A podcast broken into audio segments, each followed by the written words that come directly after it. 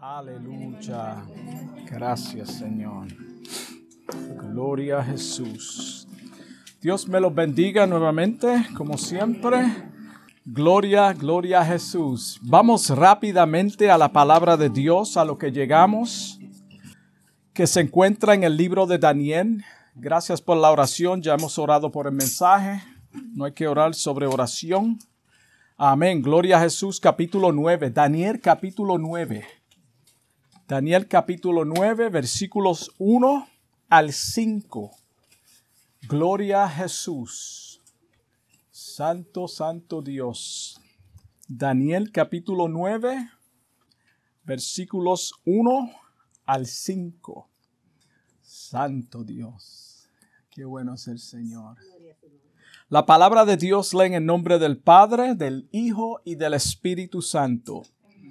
En el año primero de Darío, hijo de Asuero, de la nación de los Medos, que vino a ser rey sobre el reino de los Cardeos, en el año primero de su reinado, yo, Daniel, miré atentamente los libros, el número de los años de que habló Jehová, el, Jehová al profeta Jeremías, que habían de cumplirse las desolaciones de Jerusalén en setenta años y volví mi rostro a Dios el Señor, buscándole en oración, en ruego, en ayuno, silicio y ceniza.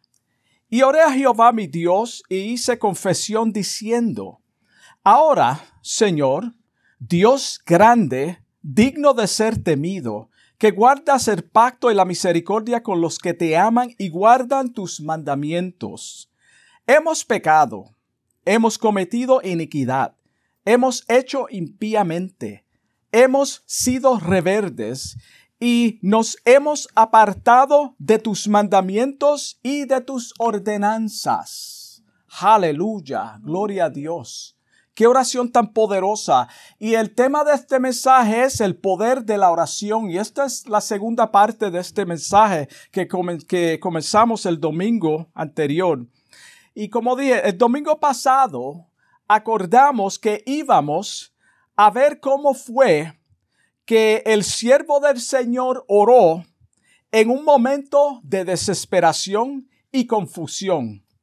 Cuando quiso saber el significado de las visiones espantosas de los capítulos anteriores, él también quería saber cuán cerca estaba el cumplimiento de la profecía que había leído en el libro de Jeremías. So, todo esto está aconteciendo en esta oración mientras el profeta se está dirigiendo al Señor para saber. Dijimos también que íbamos a entrar en su cámara secreta de oración. Vamos a ver y estar ahí presente con Daniel mientras, mientras él clamaba en estos momentos.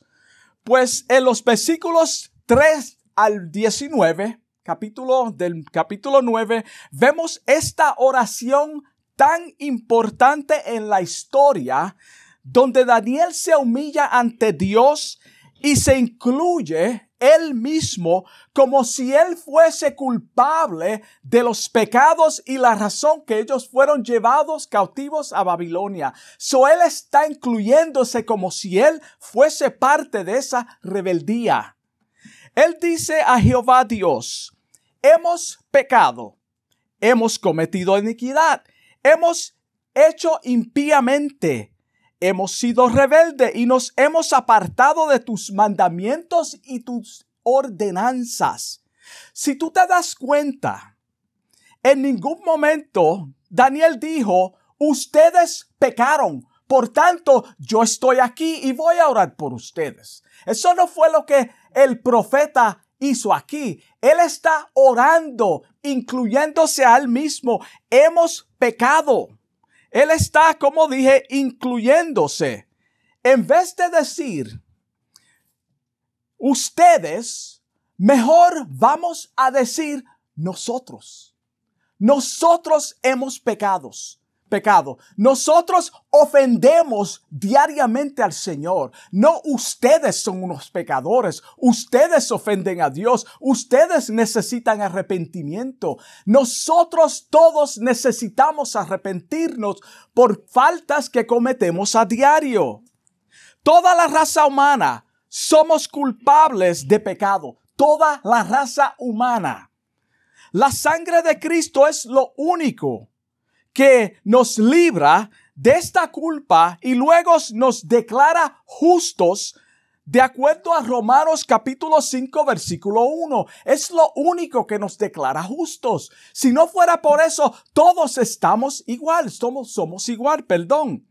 Dice, justificados pues por la fe, tenemos paz para con Dios, por quien por medio de nuestro Señor Jesucristo. So, el punto aquí es que Jesucristo a través de su sangre nos declaró justificado. Somos justos por Él, por su sangre, por lo que Él hizo. Por eso Daniel está diciendo, nosotros hemos pecados. Y Él no está hablando de Jesucristo porque sabemos que todavía no estaba.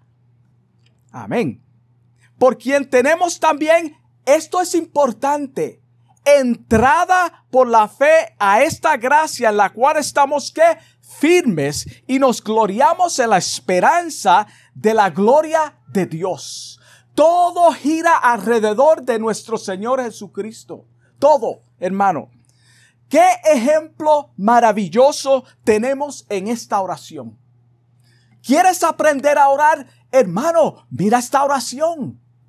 Entra en la cámara secreta del profeta Daniel en un momento de desesperación, de confusión, de angustia, cuando estaba turbado, cuando quería saber lo que el Señor estaba mostrándole porque no lo entendía.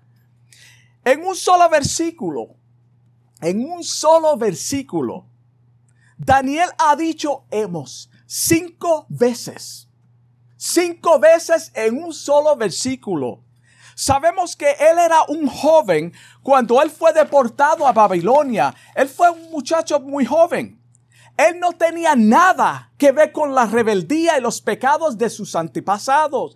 Él era íntegro y mantuvo un carácter puro ante Dios desde su juventud. So él era un ejemplo. No estamos diciendo que Él era perfecto y que nunca pecó. Eso no es lo que estamos enseñando. Repito, eso no es lo que estamos enseñando. Daniel era un hombre como cualquier otro hombre con debilidades, flaquezas y pecados. Sabemos por las escrituras que toda la raza humana, toda la raza humana es culpable de pecado porque lo heredamos de nuestros primeros padres, Adán y Eva. Esto es el ABC del Evangelio. Toda la raza humana. Romanos 5.12 lo verifica. Mira cómo dice. Por tanto, como el pecado entró en el mundo por un hombre, por Adán, y por el pecado la muerte espiritual, así la muerte pasó a todos los hombres, todos, por cuanto todos pecaron. ¿Qué tenemos nosotros que ver con eso si no estábamos?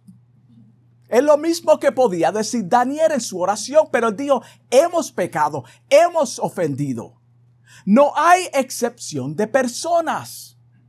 Mientras estemos en este cuerpo de carne y hueso, cada uno de nosotros, aunque seamos cristianos verdaderos, aunque tú te tengas una vida de oración todos los días, aunque tengas una vida consagrada al Señor, de alguna forma a otra, todos vamos a fallar.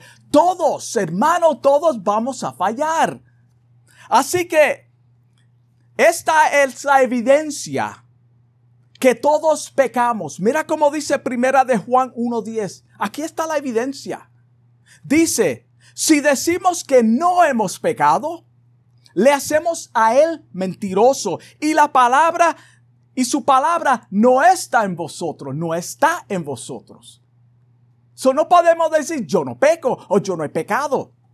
Romanos 3:10, mira cómo dice, como está escrito, Dios escribió a través de los hombres inspirados por el Espíritu Santo la palabra, como está escrito, es verdad, es sellado. Esto es lo que Dios dice. No hay justo, ni aun uno, ni aun uno. El 23 dice, por cuanto todos pecaron, todos, y están destituidos de la gloria de Dios, rechazados de la gloria de Dios.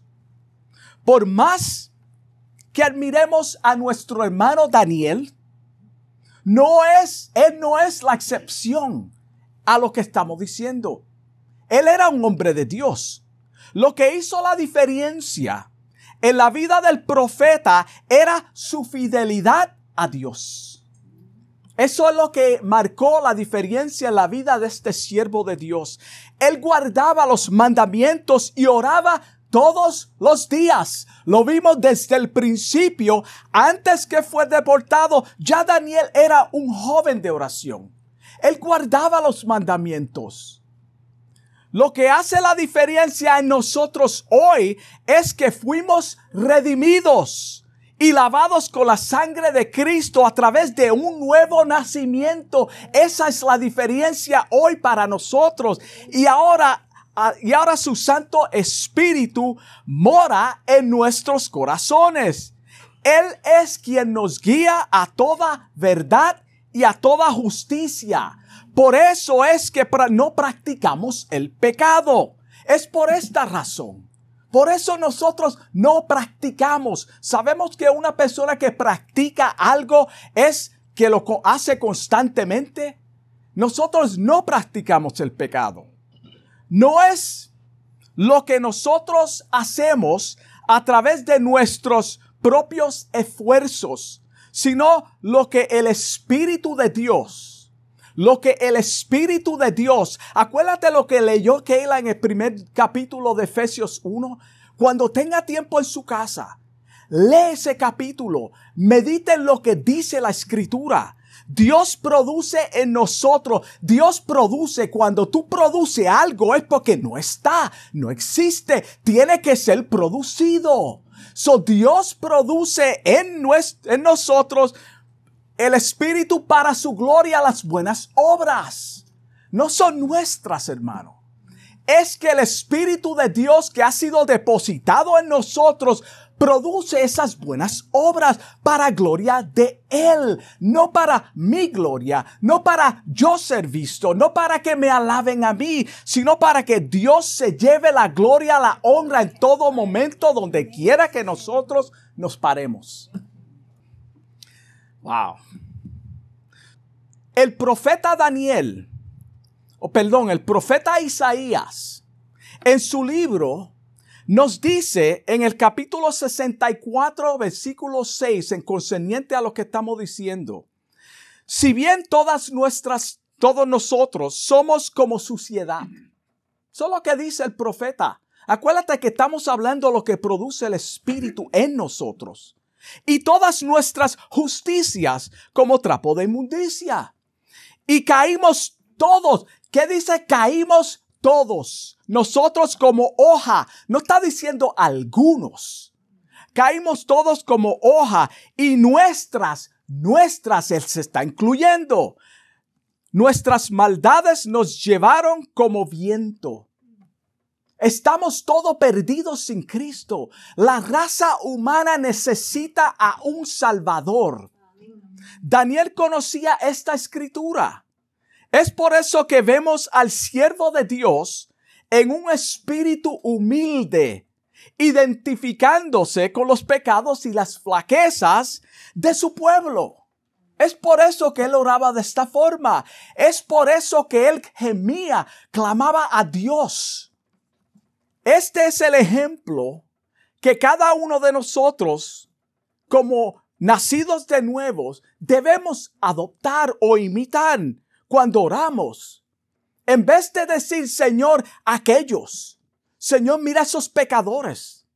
Señor, tenga misericordia de ellos, porque hemos pecado. Te doy gracias porque tú me salvaste, si no, yo soy esa persona. ¿Por qué Romano 1 dice, tú haces hace lo mismo? Cuando tú juzgas a otra persona, en Mateo también lo dice. en vez de señalar las faltas de los demás y despreciar a las personas que no piensan como nosotros, mejor vamos a interceder por ellos. Mejor vamos a interceder por ellos cuando oremos. Aunque vivan una vida desenfrenada. Esto no es una contradicción. Aunque ellos vivan una vida desenfrenada, ponte tú en el lugar de ellos y ten compasión. Mírate como si tú, tú fueses esa persona y ten compasión de ellos. Dios tuvo misericordia con cada uno de nosotros, no porque éramos buenos, sino porque Él es misericordioso. Él es misericordioso. Efesios capítulo 2, versículo 4, mira cómo dice, pero Dios, que es rico en misericordia, por su gran amor con que nos amó, aún estando nosotros muertos en pecados, en la condición que tú estás señalando a esa persona, Dios te encontró a ti. Te encontró a ti. Nos dio vida juntamente con Cristo. Por gracia soy salvo. Fue en la condición pecaminosa. Por eso Daniel está clamando por el pueblo de él. Él sabe que ellos están mal. Pero Él se está poniendo en el lugar con ellos. Señor, tú eres un Dios misericordioso. Tú lo tuviste conmigo. A través de mi juventud, yo he visto tu gloria, tu mano, como tú has sido fiel a mí. Pido por mi pueblo. Primera de Juan capítulo 4, versículo 10 dice, en esto consiste el amor. En otras palabras, aquí está encerrado el amor no en que nosotros hayamos amado a Dios. No es que yo lo amé, sino que Él nos amó a nosotros. Tú no amaste a Dios. Tú eras un enemigo de Dios. Tú estabas en rebeldía con Dios. Tu vida lo mostraba y tu vida tal vez lo muestra. Tú estabas en enemistad. Yo estaba en enemistad con Dios. Acuérdate lo que dice, todo ha sido destituidos no es que nosotros hayamos, a Dios, amamos a Dios, sino que Él nos amó a nosotros. Y aquí no está todo. Mira cómo dice, y envió a su Hijo en propiciación por nuestros pecados. Wow. En esa condición, Él mandó a su Hijo a tomar tu lugar y mi lugar. Señor, gracias te doy por eso. El versículo 19 dice, que nosotros le amamos a Él, de ese capítulo de Juan, primera de Juan 4, 4, el 19 dice que nosotros le amamos a Él porque Él nos amó primero. Por eso nosotros le amamos, porque Él nos amó primero. Gloria a Jesús. Si hubiese alguien en esta hora que me está escuchando, que me escucha, que todavía no ha rendido su vida a Cristo Jesús y sientes convicción de pecado, te digo de parte de Dios, Él te está llamando. Él te está llamando al arrepentimiento. Él es quien trae convicción de pecado al hombre y esto es producido a través del Espíritu Santo. Y eso lo podemos leer en el capítulo 16 del libro de Juan, versículos 8 a 9. Ahí muestra cómo es que Dios trae al hombre al arrepentimiento. Si confiesas tus pecados y te arrepientes de todo corazón, Él te perdonará, no importa cuán grande sea tu pecado él te perdonará, no importa, el hombre no perdona, pero Dios sí. Y te recibirá como hijo de adopción, lo que leyó mi hermana Keila. Él te recibirá como hijo de adopción. Juan 6:37, mira cómo dice, todo lo que el Padre me da, acuérdate que es la obra de Él, vendrá a mí, y al que a mí viene, yo no lo echo fuera. En la condición que tú te encuentras, Él te ama, te acepta. Él murió por el pecado de la humanidad.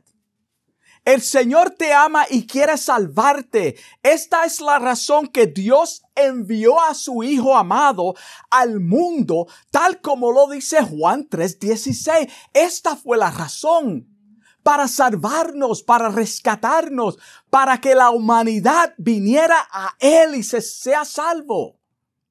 Para aquellos cristianos que me escuchan y están todavía en dos aguas, que no se han decidido si van a servir a Cristo de lleno o no, a ti te digo también, no permitas que tus debilidades, repito, no permita que tus debilidades y flaquezas impidan que tú regreses a esa comunión con el Señor. El Señor está esperando que tú vuelvas a esa comunión. Él no te ha dejado. Él sigue en el mismo lugar, Él te está llamando. Él te dice, clama a mí, clama. El poder de la oración cambia las cosas. Aunque el hombre te desprecie, Él te levantará y pondrá tu frente en alto porque Él perdona y olvida. Él perdona y olvida. Pide al Señor que despierte un espíritu de oración en ti. Tú sabes que yo le pido esto al Señor cada rato desde que me convertí.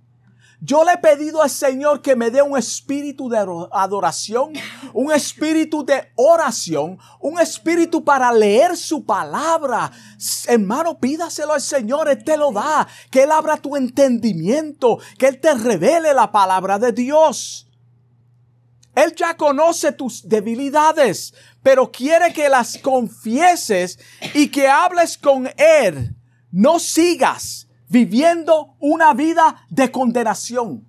No sigas viviendo condenado por lo que tal vez tú hiciste en el pasado o tu vida del pasado o tus flaquezas.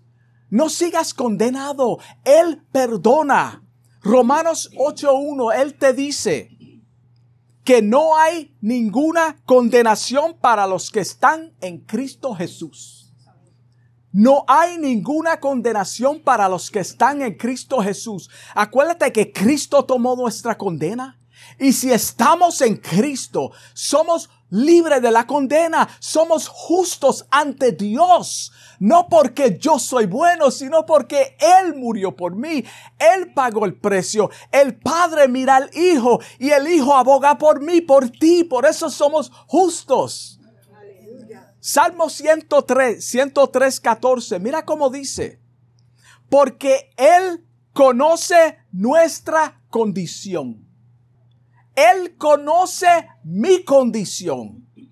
Yo me puedo vestir, me puedo poner un gabán y aparentar una persona piadosa, pero dentro de este estuche hay un hombre con debilidades, con flaquezas, hermano, como cualquier otra persona. Él conoce mis debilidades. Él se acuerda de que somos polvo. Eso es lo que dice el Salmo 103, versículo 14.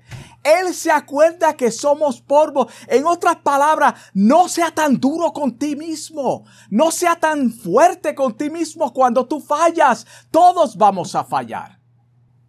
Segunda de Pedro, capítulo 3, versículo 9. Mira cómo dice. El Señor no retrasa su promesa como algunos la tienen por tardanza sino que es paciente para con nosotros. Y aquí está el punto, no queriendo que ninguno perezca, sino que todos procedamos al arrepentimiento. Por eso Dios es paciente con nosotros. Nosotros perdemos la paciencia con los hermanos, porque somos polvos, somos débiles. Pero Dios no. Él nos levanta, sacúdete, olvídate de eso. Ya yo te perdoné. Después que Daniel oró por sus pecados, por sus pecados y los pecados del pueblo. En los versículos 16 al 19 del capítulo 9 de Daniel, comienza a orar por Jerusalén. Gloria a Dios. Él no era egoísta. Él no dijo, Señor, dame, dame, dame. El Señor quita, quita, quita. No. Él oró por Jerusalén por sus compatriotas. Él nunca se olvidó de ellos, de su tierra natal. Nunca. Daniel siempre tenía en mente el amor por Jerusalén, por su pueblo, por los que habían nacido en Jerusalén, los cuales él no vio porque él tuvo cautivo toda su vida después de los 12 a 17 años. Él nunca regresó a Jerusalén. La palabra del Señor en Primera de Timoteo, capítulo 2, versículos 1 y 2, nos manda a orar por todos los hombres. Es bíblico. Nos manda a orar por todos los hombres, por los reyes, por todos los que están en eminencia, en autoridad, en liderazgos, posiciones elevadas. Él no nos manda a orar solo por los cristianos, sino por todos. ¿Cuántas veces nosotros solamente oramos por los cristianos? Por las necesidades y las pruebas de los que estamos en la casa. Y no oramos por aquellos que no son cristianos. No oramos por aquellos gobernadores que aunque, aunque no sirvan a Cristo, tenemos que orar por ellos. Tenemos que amarlos, hermano aunque no piensen como nosotros. Jesús mismo nos dice en Lucas 6, capítulo 28, Jesucristo, bendecid a los que os maldicen. ¿Tú sabes lo que es eso? Mientras tú me estás maldiciendo, yo te voy a bendecir. ¿Qué fue lo que hizo Jesucristo en la cruz? Padre, perdónalos no saben lo que hacen. Ten misericordia de ellos. Yo estoy dando mi vida por ese que me está azotando. ¿Tú sabes lo que es eso, hermano? Y orar por los que os calumnian. Esto es difícil, hermano. Orar por los que os calumnian. Al que te hiera una mejilla, preséntale también la otra. Y al que te quite la capa, ni aun la túnica le niegues. Nosotros, o ninguno de nosotros, podemos vivir estos versículos a menos que tengamos una vida constante de oración. Es la única manera que tú puedes practicar esos versículos que acabo de leer. Es fácil predicarlo, es fácil citarlo, pero cuando tú estás en esa situación, si tú no tienes una vida consagrada de oración, hermano, créeme que tú no puedes practicar estos versículos. No está en nosotros. No está en nosotros. Es producido por quién? Por el Espíritu de Dios que ahora mora en nosotros. El poder de la oración es lo único que rompe cadenas espirituales. Es lo único, hermano. Tú puedes conocer la palabra. Tú puedes aplicar la palabra, pero si tú no tienes esa comunión con Dios, las cadenas invisibles, hermano, no pueden ser rotas porque es una batalla espiritual. Colosenses 4.2 dice, perseverad en la oración. Perseverad en la oración, no de vez en cuando, no cuando yo sientas orar, yo no siento el deseo de orar. Hermano, ¿quién tiene el deseo de orar todos los días? ¿Quién tiene el deseo de vestirse todos los domingos, todos los servicios, a ir a un culto? A veces uno no quiere, hermano. Vamos a ser honestos.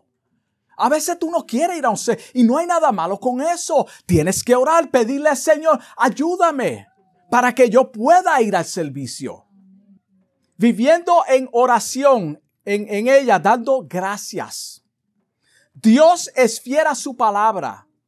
Ya él había dicho en el libro de Jeremías, capítulo 29, versículo 10, ya le había dicho esto de, de la siguiente manera, porque así dijo Jehová, cuando en Babilonia se cumplan los 70 años, yo os visitaré. Wow, ¿cuánto tiempo atrás le escribió esto? Y él dijo, yo os visitaré. Dios no se olvida. Lo que Dios te prometió en tu conversión, tenlo por cierto que Él lo va a cumplir.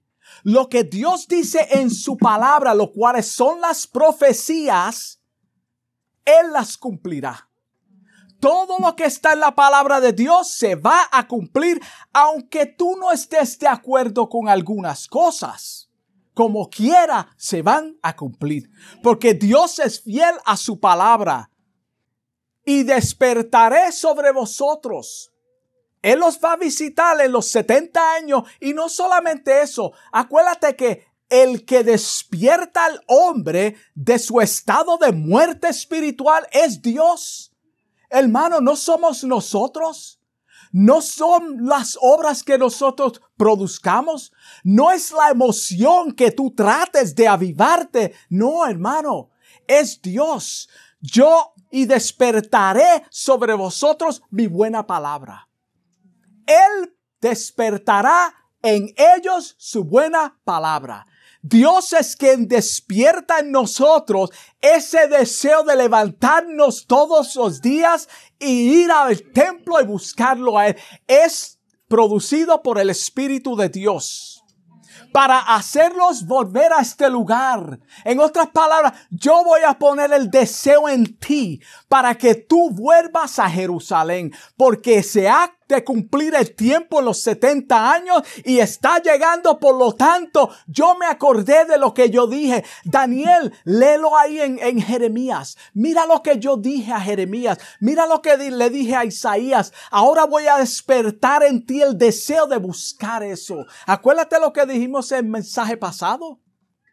Se está refiriendo a la tierra prometida la que le fue prometida a Abraham y a toda su descendencia. Eso es lo que está hablando el Señor aquí.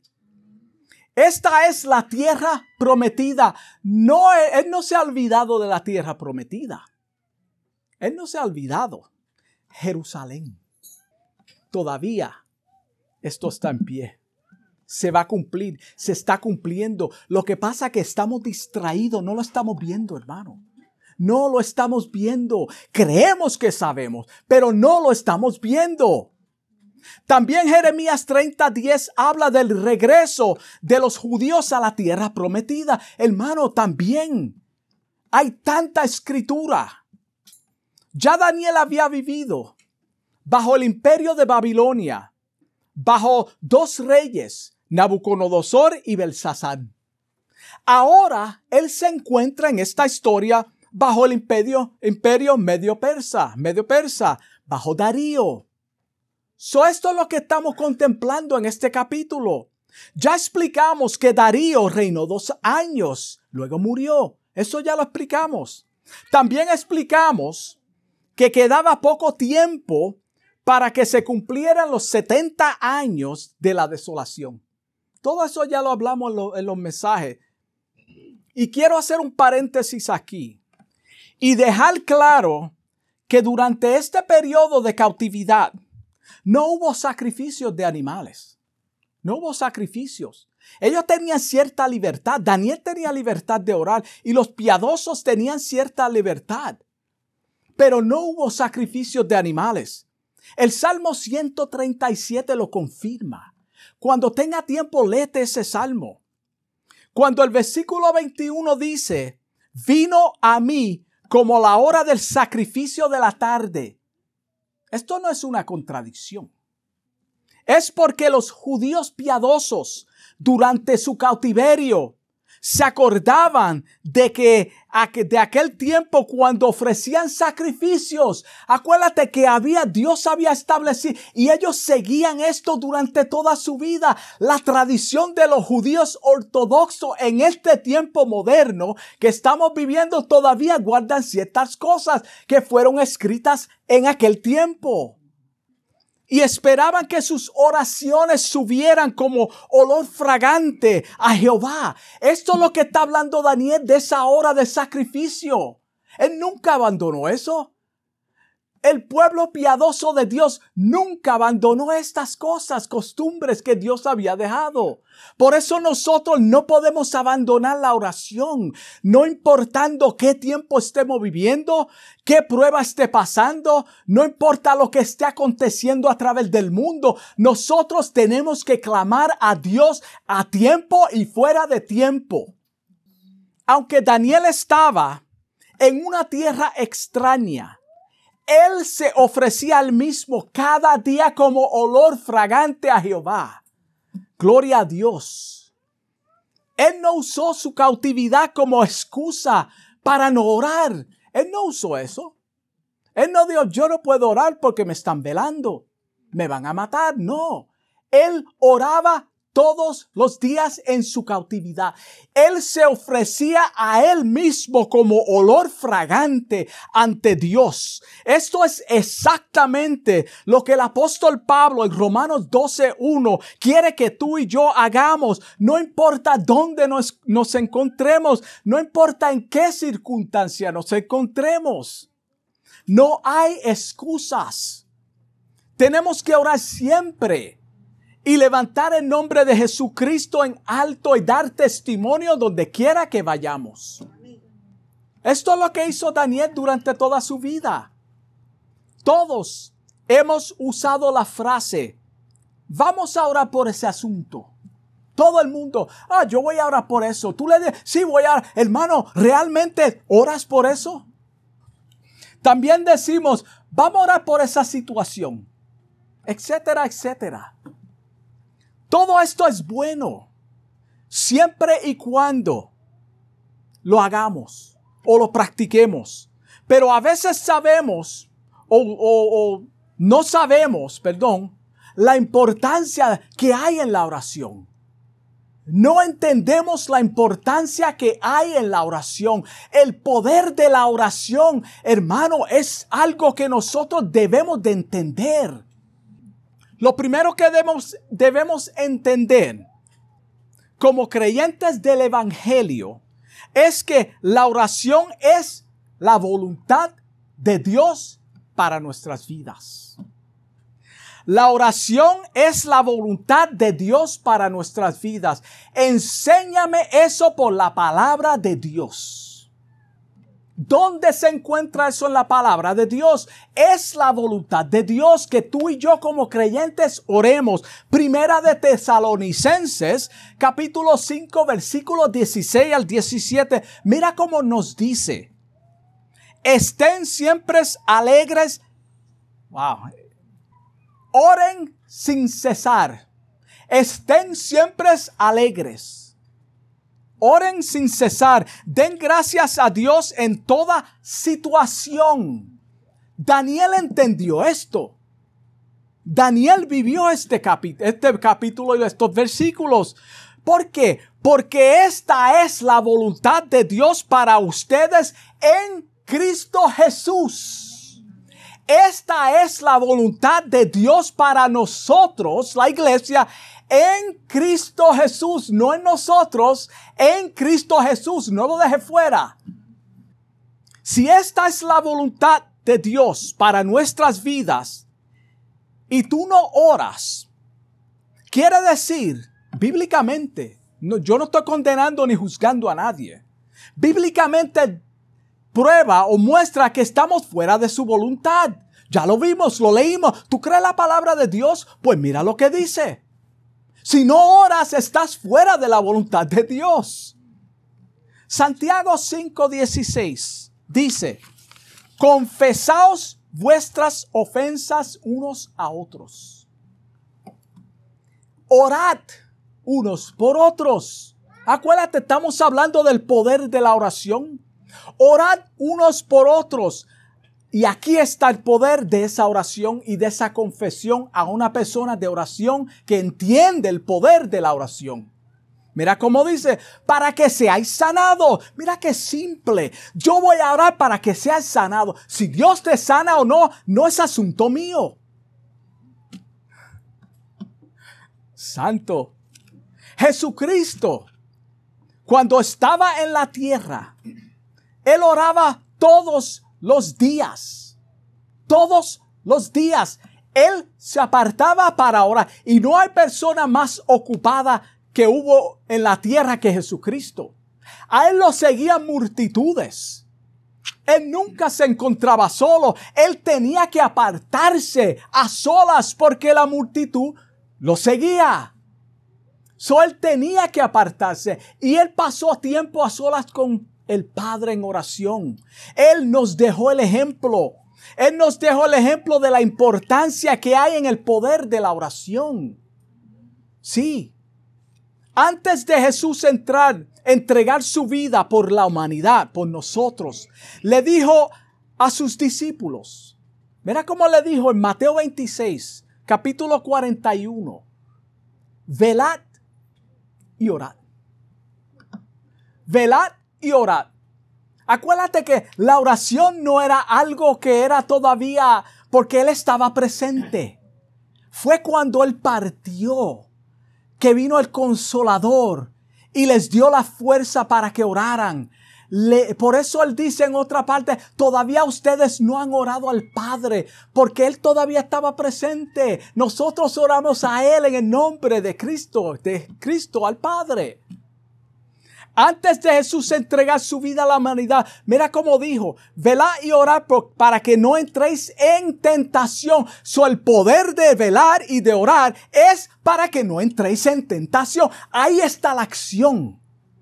Yo voy a orar para que yo no entre en tentación. Mira qué simple, mi hermano, y tan complicado que hacemos la palabra de Dios.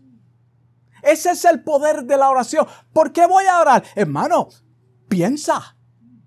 ¿Tú odias a alguien? Para que ya tú no lo odies. Tú tienes una debilidad, pues voy ahora, Señor, quítame esta de...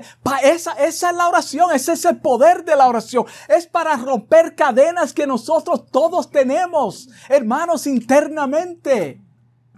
El poder de la oración aquí es para que no, no entra la tentación. El Espíritu a la verdad está dispuesto, hermano. El Espíritu siempre nos guía a toda verdad y a toda justicia. Él está dispuesto. Pero tú tienes que orar. Pero la carne es débil. Estoy cansado, estoy cansada.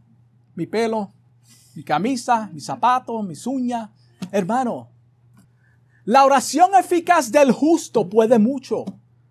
La oración del justo, eficaz del justo, puede mucho. El poder de la oración nos acerca más a Dios y nos da confianza en el Señor porque sabemos que nos oye. Sabemos que nos oye cuando tenemos esa entrada libre al Padre. Mira cómo dice Primera de Juan, capítulo 5, versículo 14. Esta es la confianza esta es la confianza que tenemos al acercarnos a Dios. ¿Cuál es? Que, si pedimos conforme a su voluntad. Aquí está la clave, hermano. Conforme a su voluntad, Él nos oye. Hermano, tenlo por cierto que el Señor nos oye. Hermano, cuando tú te hinques a orar, aunque una voz te diga, ¿qué tú haces? ¿A quién tú le oras? Él no te escucha tú eres un pecador, eres una pecadora, hermano, el Señor te escucha. El Señor está presente, el Señor está aquí, el Señor se agrada de lo que estamos haciendo, el Señor aprueba este mensaje porque es bíblico. El Señor está hablando porque es su palabra, no porque yo soy bueno, no porque yo eh, puse este mensaje, compuse este mensaje. No, hermano, es porque es la palabra de Dios y Él es bueno y Él quiere que nosotros todos procedamos al arrepentimiento. Para tú pedir tienes que orar. Dios no es ningún Santa Claus, lo sabemos.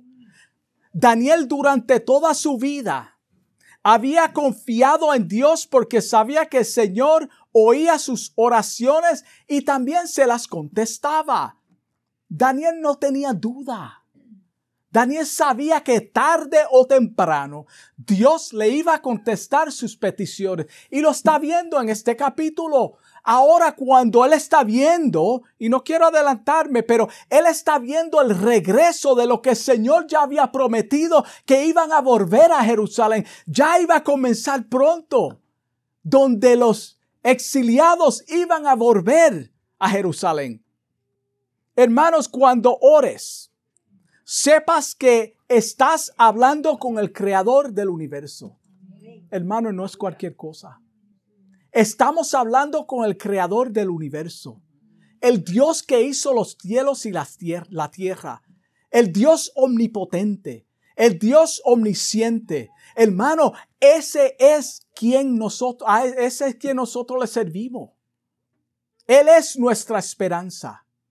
La esperanza del hombre descansa en Él, en su obra redentora. Romanos 12, 12 dice, alégrese en la esperanza.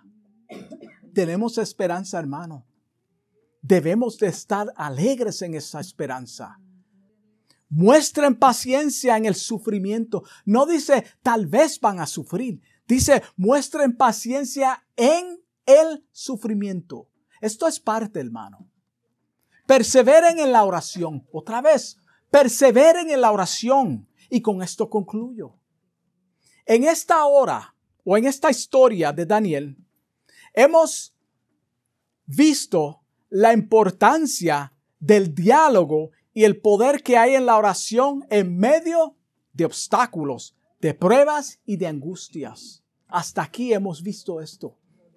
También en el libro de Juan capítulo 17 encontramos la oración más poderosa que existe en toda la Biblia es la oración de nuestro Señor Jesucristo cuando oró por cada uno de nosotros.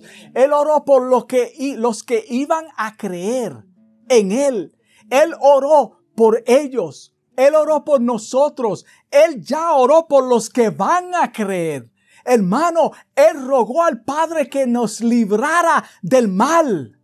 Esta es la oración de Jesucristo a nuestro favor. Él oró por nosotros. Si Él oró por mí, hermano, yo tengo la certeza de que Él me guardará, nunca me abandonará. Él cumplirá su propósito en cada uno de nosotros. Antes de su partida, Él oró por cada uno de nosotros. Antes de regresar al Padre. Él no nos dejó huérfano. Y Él lo dijo, yo me voy, pero no se preocupen, no estén tristes voy, pero enviaré el consolador. Haz una costumbre, hermano. Y esto es, por favor, haz una costumbre de leer el capítulo 17 de Juan todos los días hasta que tú te lo memorices, hasta que tú entiendas la importancia de la oración de Jesucristo a tu favor y a mi favor. Amén. Vamos ahora. Amantísimo Dios, te doy gracias. Gracias por esta palabra, Señor que tú me has dado en esta hora. Te pido en el nombre de Jesús. Padre, que si hubiere algún oyente, una persona, Señor, que todavía no te ha conocido, Señor, que ha escuchado este mensaje o lo va a escuchar, Padre, te pido que tú alcances a esa persona, Señor. Que puedan venir a ti, Señor, humillado y conocer que tú eres el creador del mundo, Señor. Sabemos que tú viniste a salvar la humanidad del pecado, Señor. Mira aquellas personas que están pasando por momentos difíciles, de pruebas, de angustias, de debilidades, donde se le has dicho, Señor, que ya no hay esperanza para ellos porque son personas que siguen tropezando en la misma piedra, Señor. Te pido por ellos, Señor, que tú los ayude, que ellos puedan entender que hay esperanza, Señor, que hay poder en la oración, Señor. Te pido por ellos igualmente. Bendice a este pueblo, bendice a cada hermano, Señor. Gracias, Señor, en el nombre de Jesús. Dios me los bendiga.